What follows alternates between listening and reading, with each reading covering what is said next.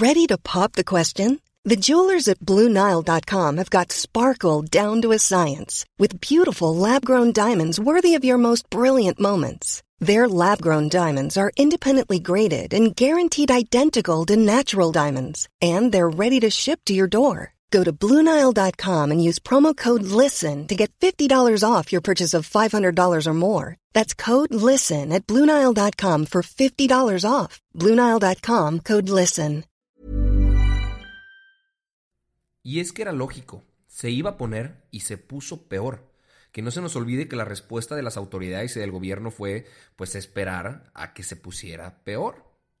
Al parecer nuestros legisladores solo aplican una ley, la ley de Murphy.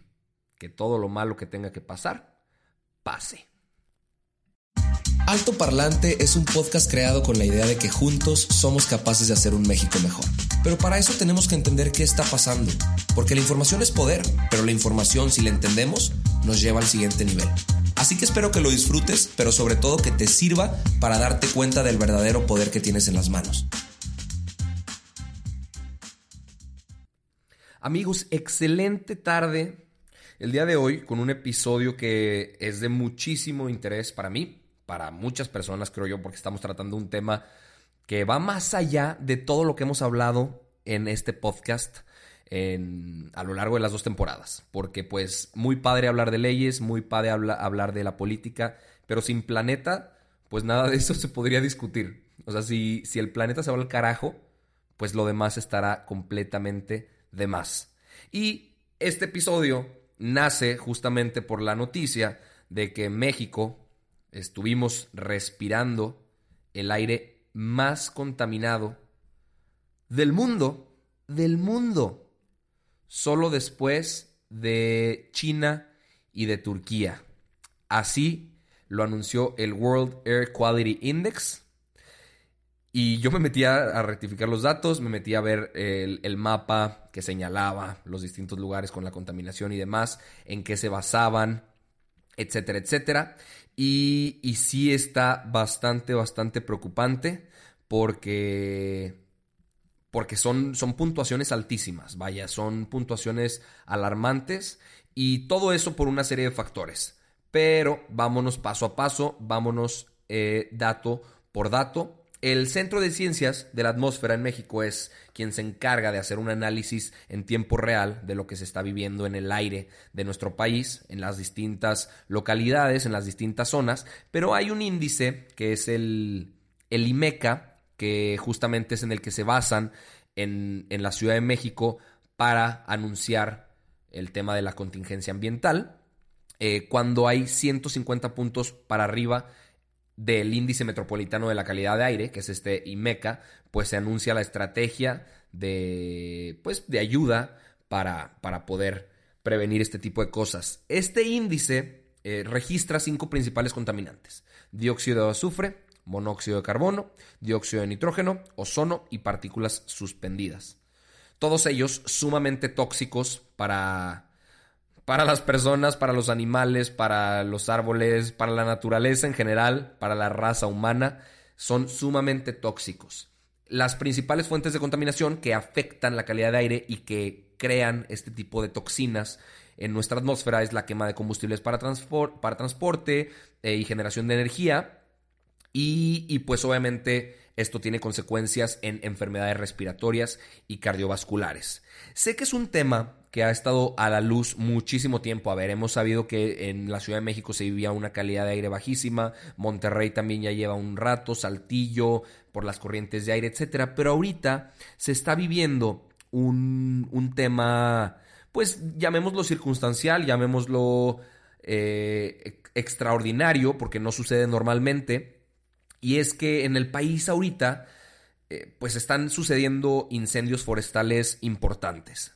Hay dos versiones. La primera la dio la Semarnat, que es la Secretaría de Medio Ambiente y Recursos Naturales. Ellos dicen que actualmente hay 200 incendios forestales en 18 entidades del país. Por otro lado, la Comisión Nacional Forestal, la CONAFOR, dice que hasta el 13 de mayo, o sea, hasta ayer, hubo 144 incendios forestales en 21 entidades. 10 eh, en, áreas naturales protegidas, imagínense eso, 74 están activos, 32 se encuentran en proceso de ser abatidos o liquidados y 38 ya se apagaron. Y que en estas estrategias de la CONAFOR tienen a un poco más de 4.000 hombres trabajando para solucionarlo. De acuerdo a la, a la CONAFOR, abril y mayo son meses con un riesgo importante de incendios forestales. El problema aquí es que del 2018 al 2019 a la CONAFOR se le recortó 1.200 millones de pesos en su presupuesto. Entonces, pues obviamente si año con año el problema de eh, ambiental, el problema de calentamiento global aumenta, pero le estás bajando el dinero para poder combatirlo, pues terminas con este tipo de resultados, yéndote al carajo, siendo el país más contaminado solo después de China y de Turquía, y que la gente tenga que estar en sus casas y que ni siquiera puedan salir a trabajar por el nivel tan tóxico de aire que se está respirando. Eso lo reveló la presidenta de la Comisión de Medio Ambiente de la Cámara de Diputados, Beatriz Manrique Guevara. Ella fue la que dijo el tema del, del presupuesto. Y pues sí, no es posible que se inviertan 10.400 millones de pesos para recuperar, para eh, invertir, para hacer que renazca la industria carboeléctrica. O sea, hacer todas las apuestas para una refinería poner todos los huevos en una canasta que va a terminar por pudrirse cuando hay otros países que ahorita vamos a platicar de eso, países que lo están haciendo como muestra de ejemplo. Y que tú apuestes para esto y por otro lado, al organismo encargado de coordinar el combate a incendios forestales le quites el 50% de su presupuesto. Obviamente esta no es solo una decisión en la que ha afectado esta administración, porque desde el 2012 se viene reduciendo el presupuesto. Ahorita está en eh, casi un 60% menos que cuando estaba en el 2012, que eran 6.813 millones de pesos.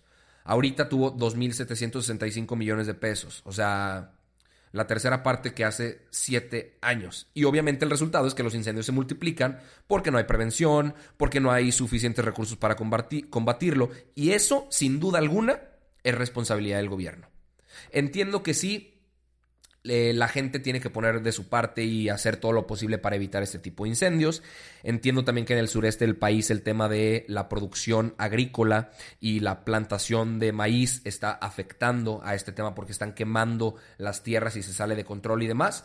Pero obviamente la injerencia legislativa y la parte de culpa del gobierno está. Y los que intenten defender ese punto, perdón, pero creo que están completamente equivocados.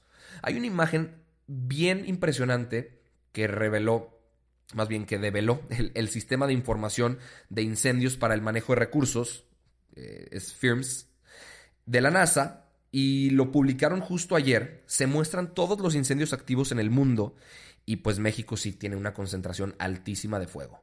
O sea, si tú ves la imagen dices, a la chingada, o sea, ¿qué está pasando? El país, el, el país está enojado, la tierra se está yendo al... O sea, ¿qué pasa?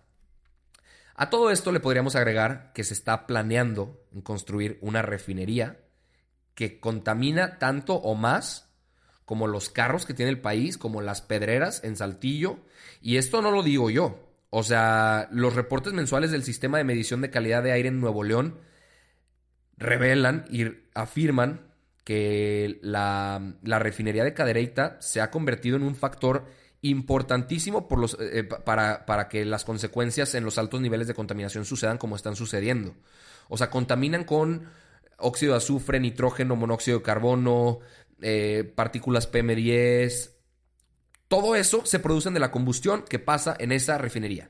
Otro tema que hay que tomar en cuenta es que estas refinerías se construyen pues al lado de, de ciudades. Y de verdad les termina valiendo un carajo que en el corto mediano plazo van a terminar afectando con la vida, o sea, con la salud a las personas que viven cerca de esas zonas. O sea, millones de mexicanos se exponen al riesgo de contraer cáncer, de contraer algún tipo de enfermedad cardiovascular por respirar todos los pinches días contaminación tóxica. O sea, padrísimo que refinen el crudo, pero de la chingada que sea a costa de contaminar el aire. Y más cuando el mundo entero le está apostando a cosas completamente diferentes. O sea, si, si, tú dijeras, es un problema que ningún país ha podido resolver, hay que ponernos las pilas de una mejor manera para que México se apunta de lanza. No. No, no, no. O sea, Ejemplos. Suiza ahorita trata la totalidad del agua que consume y tienen un saneamiento del 100% en biodiversidad y hábitat. Australia tiene casi excelencia en calidad de aire, tiene 100% de calidad en agua. Eh, por otro lado, tienen un 47%, un, 47 de calificación en el tema energético. Pero pues son países que, que, lo están haciendo bien. Aquí tengo algunos otros ejemplos. España alcanzó casi un 100% en la calidad de aire y en clima y energía tiene una de las, de, de las calificaciones más altas con un 81.84%. Eh, Noruega tiene un manejo impresionante de agua y aire y han transformado un chorro de basura en combustible. Para el 2030 supuestamente se planea que la nación se maneje solo con energías sustentables. Obviamente estamos hablando de condiciones muy diferentes, no quiero entrar en comparativas porque son países completamente distintos, con condiciones climáticas diferentes, con condiciones sociales diferentes, etcétera, pero cosas sí pueden hacerse y hay que apostarle a legislar por el futuro del país. O sea, pues Andrés Manuel a su, a su edad no, no estoy, o sea, no, no, estoy diciendo que, que, le vaya a pasar algo a, a su salud pronto, pero pues él tiene 65 años. A los jóvenes de nuestro país que tienen 15 años les queda mucho más tiempo en México que Andrés Manuel. O sea, eso es un hecho. Y es justo por ese futuro y presente del país por el que se tiene que legislar. Todo este tipo de datos que les acabo de dar de los países que están haciendo cosas interesantes es del Environmental Performance Index, que se, eh, se hizo después de haber planteado los objetivos del, del desarrollo del milenio de la ONU y este tipo de índice está elaborado en conjunto con la Universidad de Yale, la Universidad de Columbia, el Foro Económico Mundial, el Samuel Family Foundation, el McAllen McBain Foundation. O sea, son eh, instituciones con credibilidad y con veracidad en los, en los datos. Entonces, si ellos han podido, nosotros definitivamente podemos. Creo yo que estamos en el punto en el que la exigencia tiene que venir de parte de los, de los ciudadanos, porque los intereses económicos que pueda tener el gobierno pues pueden ser mucho mayores a lo que nosotros estamos eh, pues viendo desde nuestra perspectiva, vislumbrando desde el lugar en donde estamos sentados. Entonces, la gente que me pregunta que qué podemos hacer, empieza por poner el ejemplo, empieza por hacer en tu metro cuadrado lo que tengas a tu alcance. La gente dice, pues ¿qué pasa si yo no tiro basura? En realidad ayuda en algo, a ver, te la volteo. ¿Qué pasaría si tú tiraras basura y un millón de personas alrededor de ti también lo hicieran? ¿Crees tú que afecta o que no afecta? Con acciones tan simples como dejar de tirar agua, eh, hacer tus compras mucho más inteligentes, aprender a hacer compras con que provengan de alguna industria sostenible, sustentable, que no contamine tanto, Definitivamente hay cosas que hacer. El primer paso pues es informarnos, saber qué está pasando, concientizarnos y después actuar. Les agradezco muchísimo si este podcast te dio la información necesaria para entender el tema, para entender qué está pasando en el país y por qué la contaminación es un tema dolorosísimo. Por favor te pido que lo compartas en un story con tus amigos, con tus, con tus familiares, que lo escuches en la casa, etcétera, etcétera. Porque para mí este sí es un tema pilar en el desarrollo de cualquier país, no solo de México, y pues no lo estamos haciendo bien. Entonces es importante que lo empecemos a cacarear para después por lo menos pretender o intentar solucionarlo. Te mando un abrazote y nos vemos mañana. A lot can happen in the next three years. Like a chatbot may be your new best friend. But what won't change? Needing health insurance. United Healthcare Tri Term Medical Plans are available for these changing times Underwritten by Golden Rule Insurance Company, they offer budget-friendly, flexible coverage for people who are in between jobs or missed open enrollment. The plans last nearly three years in some states, with access to a nationwide network of doctors and hospitals. So for whatever tomorrow brings, United Healthcare Tri-Term Medical Plans may be for you. Learn more at uh1.com.